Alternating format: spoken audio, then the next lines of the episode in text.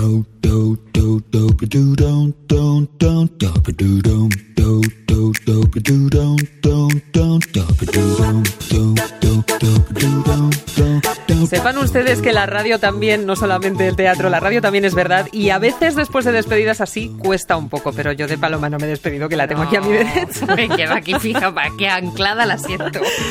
Bueno, como seguimos, decía, de despedidas, hoy nuestro experto en marcas, gamusino, Fernando de Córdoba, que nunca sabemos cuál es el nombre en el DNI y cuál es eh, su alias, eh, la verdad, pues nos ha preparado una visita a un cementerio brandero, que sí, que suena tétrico, pero nada más lejos. Ya saben que nos va la nostalgia, así que Fernando ha decidido despedirse de esta edición de verano de No es un día cualquiera, refrescándonos la memoria con marcas que todos usamos y que un buen día dejaron de existir. Fernando de Córdoba, buenos días, ¿qué tal? Ay, buenos días. Pues hoy vengo un poquito triste, pero bueno, este Normal. cementerio no es cualquiera cosa. Y vamos a, a repasar algunas de las marcas que nos dijeron adiós en su momento. Así que hoy hablamos de marcas desaparecidas. Bueno, em, pues habrá que hablar de, de quiebras, ¿no? De empresas cerradas o... Bueno, no. mm, a ver, no siempre.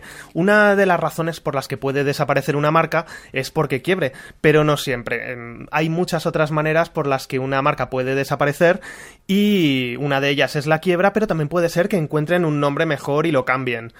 Por ejemplo, mm, ejemplos de marcas que quebraron se nos pueden venir a la mente, pues no sé, Panam, Viajes Marsans, Aviaco, cosas así un poco vacacioneras, ¿no? Que empezamos- sí, sí. empezamos ahora. Sí. Y hay muchas marcas que en su día fueron enormes y acabaron desapareciendo. A mí, por ejemplo, me viene a la mente Galerías Preciados, ¿Ah, sí? uno de los primeros grandes almacenes de España y que cerraron en 1995, pero que queda mucha gente que los recuerda. Para ti, para ti y para ti.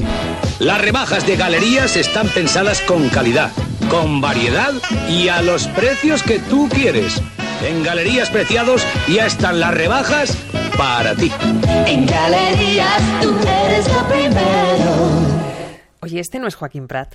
Yo No- juraría que sí. Yo diría que sí. No es sé, que no lo hemos podido sí, averiguar, sí. pero a mí me parece A mí me Joaquín Prat. suena un montón a Joaquín Prat. Ahora que lo Sí, dices, sí. sí. Sí. Bueno, pues Galerías Preciados y su antecesor, Sederías Carretas, fueron básicamente una revolución. Y una de las cosas en las que más destacaron fue en las campañas de marketing. Sí. Muchos anuncios los escribía el propio Pepín Fernández, el fundador. Y por ejemplo, vamos a escuchar uno que se publicó en prensa a los pocos días de abrir la primera tienda en 1934.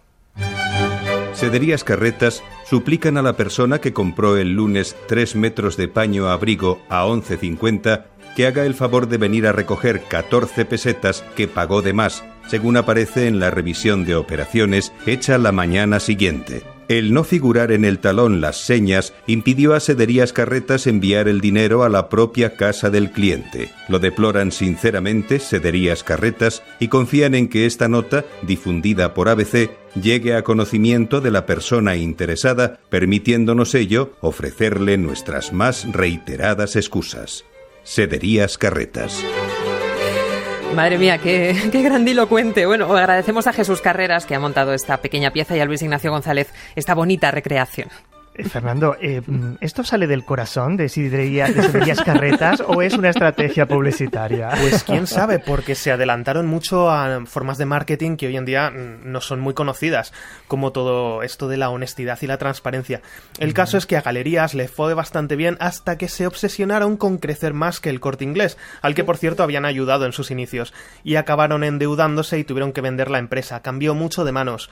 Primero pasó a la banca, luego a Rumasa, luego a una serie de grupos internacionales y en 1995 Galerías cerraba sus puertas definitivamente. El corte inglés ha formalizado hoy la escritura pública de compras de los activos de Galerías Preciados. La mayor parte de los edificios comerciales adquiridos abrirán sus puertas entre el 7 y el 15 de diciembre. Esto que acabamos de escuchar es un pequeño, pequeñísimo fragmento de un boletín informativo de esta casa emitido el 24 de noviembre de 1995. Fernando, ¿y hoy en día su marca es del corte inglés? Pues en realidad no, como escuchábamos en el corte, el corte inglés compró muchos de sus activos, pero la marca no, la marca no es suya. Actualmente la marca es del Fogasa, del Ministerio de Trabajo, y ha salido varias veces en subasta, pero nadie ha pujado por ella. Así que si algún oyente tiene 300.000 euros y os apetece montar un negocio que se llame Galerías Preciados, pues eh, llamad al Ministro de Trabajo porque lo mismo os la venden. Oye, Salva, piénsatelo. Hombre, bueno, yo no tengo tanto dinero, pero no está, no está mal de precio, ¿no? 300.000 euros para un hombre tan cotizado, ¿no? Para cualquier bolsillo.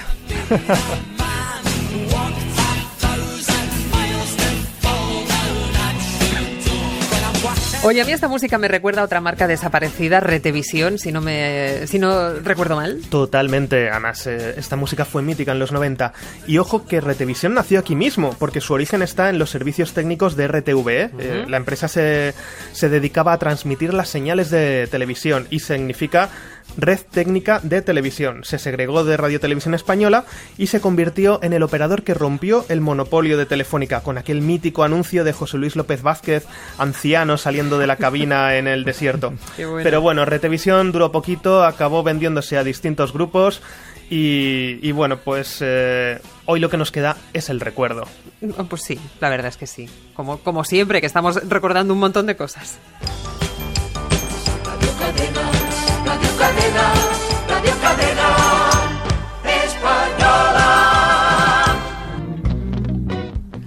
Oye, si hablamos de marcas desaparecidas, no podíamos mencionar esta Radio Cadena Española, la otra radio pública que venía de la fusión de Radio Juventud, de la red de emisoras del movimiento y de las emisoras sindicales.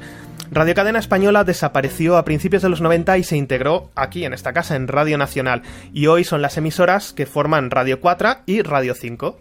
Seguro que hay mucha gente que no esperaba volver a escuchar ese maravilloso jingle de, de Radio Cadena. Española.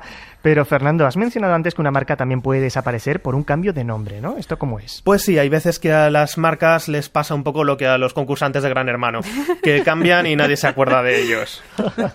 O sea que hay marcas que hoy conocemos y que tuvieron otros nombres en su día. pero muchas más de la que nos creemos. Por ejemplo, Chupa Chups. Todo el mundo conoce la historia de que se llamaba Chups y la gente empezó a llamarlo Chupa Chups por los anuncios. Pero Sí. Lo que poca gente sabe es que su primer nombre fue Gol, porque se supone que el, el caramelo era una pelota que te metías en la boca que era la portería. Pitagol.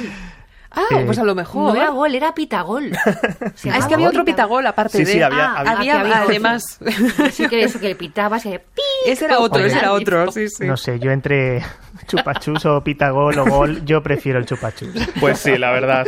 Lo curioso es que muchas veces, eh, lo que decíamos antes, las marcas cambian de nombre y ni siquiera te, te esperas cómo se habían llamado antes. Mira, vamos a hacer un ejercicio de branding ficción, porque yo estoy seguro que los oyentes y vosotros habéis buscado algo que queríais comprar en Backrap, lo habéis encontrado en Cadabra y posiblemente lo habéis pagado con la tarjeta Bank Americard o Mastercharge. El paquete te lo lleva a casa Mensajero Radio y puede que si es un poco electrónico, pues incluya pilas Mallory. Eh, no te entiendo. ¿Qué es lo ¿Qué que acabas de decir? contando? Tengo que decirte, porque esas marcas a mí no me suena ninguna, Pues claro, porque estamos en branding ficción y todo esto son nombres que se acabaron descartando para marcas que hoy están muy presentes. Por ejemplo, Backrap fue el primer nombre que tuvo Google antes de llamarse Google. Ya, ya. Y, y también has mencionado cadabra. Eso es, Suena cadabra. fatal. Cadabra suena fatal, suena cadáver, pero Jeff Bezos quería hablar de abracadabra, de hablar de magia. La gente le dijo, mira, Jeff Bezos, eh, esto suena mucho a cadáver, y dijo, vale, pues voy a buscarme otro nombre y voy a pensar en el río más largo del mundo, y así llamó a su tienda Amazon. Eh, Menos mal, menos mal. O debe ser que estamos acostumbrados porque si no. Eh, Oye, las marcas de tarjetas, porque has dicho Bank Americard y Master Change. Sí. Anda, que mi inglés también. Pues Bank Americard fue una unión de diferentes bancos a finales de los 50 que estaba liderada por Bank of America, y de ahí viene el nombre, claro.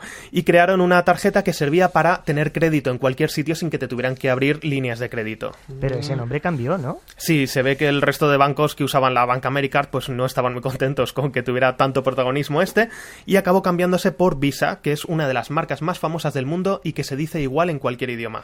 y su competidor tampoco se llamó Mastercard desde el principio, ¿verdad? No, los bancos que no entraron en Visa pues formaron la suya propia y al principio se llamaron Interbank pero después la cambiaron por Mastercharge y después ya en 1969 eh, eligieron el nombre definitivo que sería Mastercard.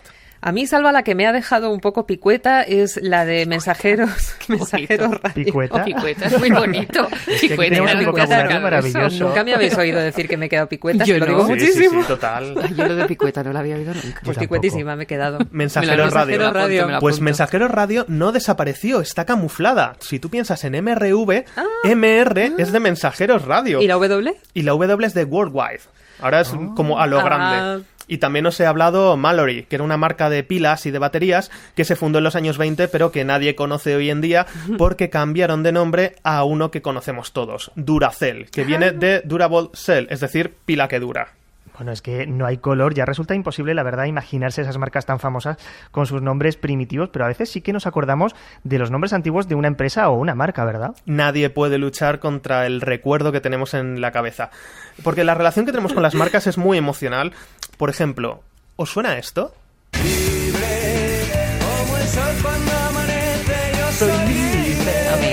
Como el mar. Esto es de mi primer móvil. Del, de- del de Amena. Eso es. 16 años tenía yo. Es muy difícil no pensar en esta canción del chaval de la peca y no pensar en Amena, que fue una marca muy rompedora en su momento. Los competidores aún hacían anuncios con ejecutivos y Amena se presentaba pues con jóvenes bailando, música, alegría, un muñeco de dibujos animados que por cierto se llamaba Pipo. Onda, como el de los pañales, ¿no? O ese no se llamaba Pipo. Sí, el hipopótamo se El llama. hipopótamo de Ausonia no se llamaba Pipo. Pipo. Pero Sí, este, sí, sí. este no usaba pañales, este usaba móviles. Incluso el nombre era rompedor, porque tú piensas que los competidores tenían nombres muy clásicos como Airtel, Moviline, Movistar, y llegaba alguien que nos hablaba de Amena, un nombre creado por Fernando Beltrán.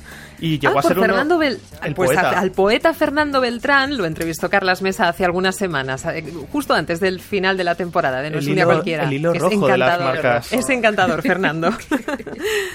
Y bueno, pues Amena eh, es un poquito guadiana, porque en 2006 la compró France Telecom y aunque era uno de los activos más valiosos de la compañía, la acabaron sustituyendo por la marca que France Telecom usaba en todo el mundo, que era Orange, que por cierto, aquí cotilleo, tampoco era una marca de France Telecom, que la compraron ellos a principios de los 90 en el Reino Unido. Pero bueno, les gustó tanto que la acabaron sustituyendo por sus, la acabaron usando para sustituir sus propias marcas en Francia. Bueno, entonces Amena desaparece, pero volvió tiempo después. Pues sí, la gente no se había olvidado de esta compañía y en 2012 volvió como segunda marca low cost de Orange. Y para que os deis cuenta de lo viejos que somos, igual que os digo que Leire lleva más años como cantante de la oreja de Van Gogh que los que estuvo a Maya, Amena ha vivido más tiempo como marca low cost de segunda marca que como estuvo como operador independiente, nueve años contra siete. Me estoy acordando de otra marca que también desapareció al cambiar de nombre, Mr. Proper. Llegaré en una hora. Después de la que montaste anoche, menos mal que tienes Mr. Proper. Mr. Proper fue al principio, ahora se llama Don Limpio. Solo cambia el nombre. Por dentro es el mismo. ¡Y qué brillo! Mmm, qué bien huele. Ya veo que te has portado bien. Don Limpio, brillo más fácil hasta en lo más difícil, como siempre. Solo cambia el nombre. Mr. Proper es Don Limpio, Don Limpio. El- ella no sé quién es, pero él es Javier Dotú. Sí, él es de tú. Cómo nos gusta el doblaje, nos encanta, ¿eh? Pues Don Limpio fue el nombre eh, que se puso al antiguo Mr. Proper, que cuando llegó a España pues no pudo llamarse así. Y al contrario que a Orange, que le gusta llamarse igual en todos los países del mundo, a Procter Gamble, que son los dueños de Mr. Proper, les gusta que en cada sitio se llame como se pronuncia localmente. Ujú.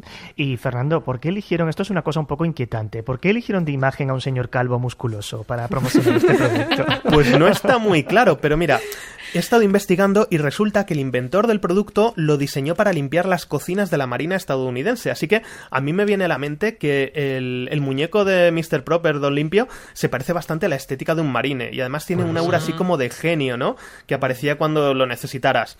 Y por porque las cierto- calvas brillan, damos sensación Ah, de claro, limpieza. Claro, y no, no va dejando pelos. pelos, claro.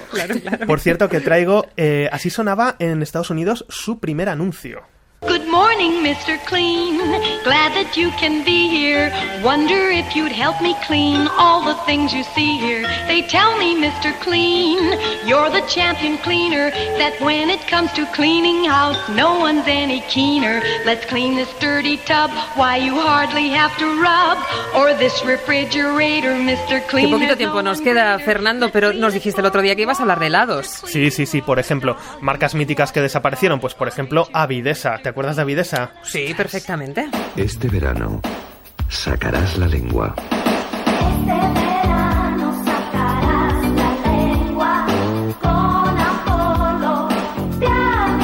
helados míticos como el Apolo. Pues Avidesa era una empresa fundada por Luis Suñer que posiblemente algunos oyentes recordarán porque sufrió un secuestro de ETA en los 80.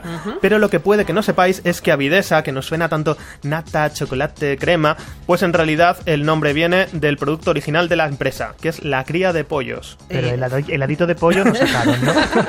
Pues eh, casi, casi, porque Avidesa significa avícolas y derivados SA. La siguiente temporada vamos a tener que hablar de las siglas de las marcas porque a veces son súper interesantes. Eso tiene lo, lo suyo. Eh, antes de despedir, que no nos queda nada ya, el otro día Gamusino Fernando de Córdoba en redes sociales dijo, vamos a ver, gente, mm, ¿qué marcas eh, recordáis que ya hayan desaparecido? Y por Twitter le dijeron eh, que había un centro comercial de su ciudad, de muchas ciudades, que lo, siga- lo seguían llamando el Prica. Tú sabes cómo vivir tu vida. Tú sabes elegir. Tú tienes fuerza, tú tienes pica. Tú tienes pica, sí. Porque tú tienes Prica. Este es José María del Río. Qué frikis sois. Prica que se llama así por precio y calidad, que antes se llamó Hiper y antes se llamó Carrefour, porque ya existió Carrefour en los 70, la vida es cíclica, el hilo rojo de las marcas no nos abandona. Salva que se nos han quedado muchos fósiles branderos por ahí, ¿eh? A ver, va a haber que arreglarlo. Bueno, eh, lo tendremos que arreglar, pero yo la verdad que hemos pasado un verano lleno de emociones con esto de las marcas, sobre todo con cosas que nunca habíamos imaginado que eso era así. Y me ha encantado eh, tenerte con nosotros, Ahí Fernando. ha sido muy bonito, yo os agradezco mucho que contéis conmigo y espero que esta sección sea como Amena o como Carrefour, que resucite y que el verano que viene estemos aquí otra vez. Mientras tanto, nos leemos en redes sociales. Yo soy Gamusino, buscadme en Twitter y nos leemos por allí, ¿vale? Eh, Fernando, tus páginas web, rápido, rápido. Marca por hombro, la cabeza llena, traspapelados, eh, fernandodecórdoba.es. Tiene todas las páginas web de España Hombre, este algún hombre. día nos tendrás que explicar eso de cabeza llena, ¿eh? Sí, la cabeza llena es la de Fernando. Otro día, otro día. Picueta me quedo. Paloma Porcel, muchas gracias. Un Fernando de fuerte. Córdoba, muchas Gracias. gracias. Un abrazo. Un abrazo.